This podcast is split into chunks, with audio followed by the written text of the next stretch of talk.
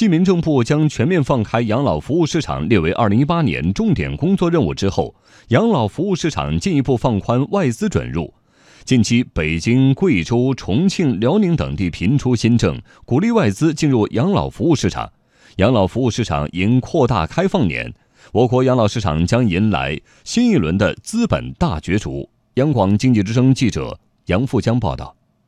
我国养老服务市场进一步扩大开放的步伐正在加快。近期各地频出新政，比如北京明确鼓励外资设立盈利性养老机构。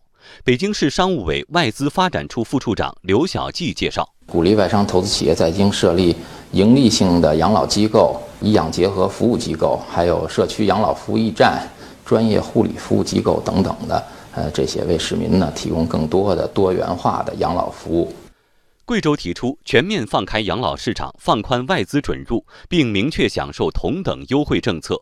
辽宁也全面实行准入前国民待遇加负面清单管理制度，全面放开养老领域。记者走访了北京一家外资养老机构，老年人正在外籍护理人员的带领下进行舞蹈治疗。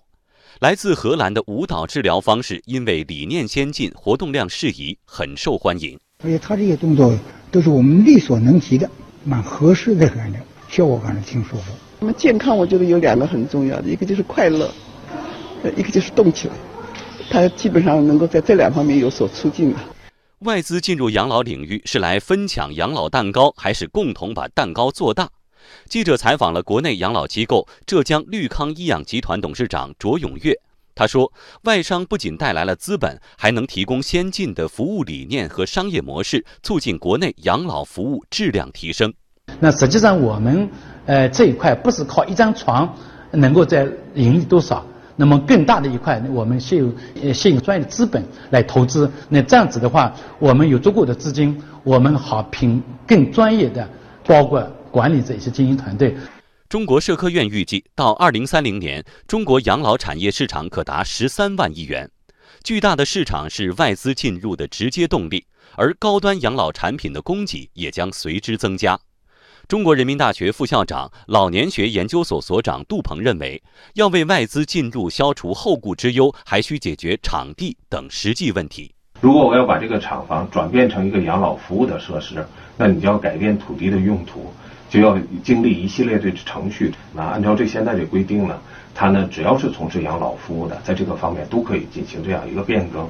我国养老服务市场是在供需矛盾越来越尖刻的时间点扩大开放的。未来作为朝阳产业，养老服务市场将迎来新一轮资本角逐。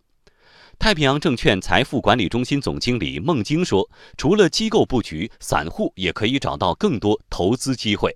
从这个外资角度上讲呢。”资金规模比较大的高净值客户可能关注的主要是养老地产，但对于普通投资者来说呢，购买标准化的基金，或者说购买标准化的养老保险，也是一个小块零介入的一个方式。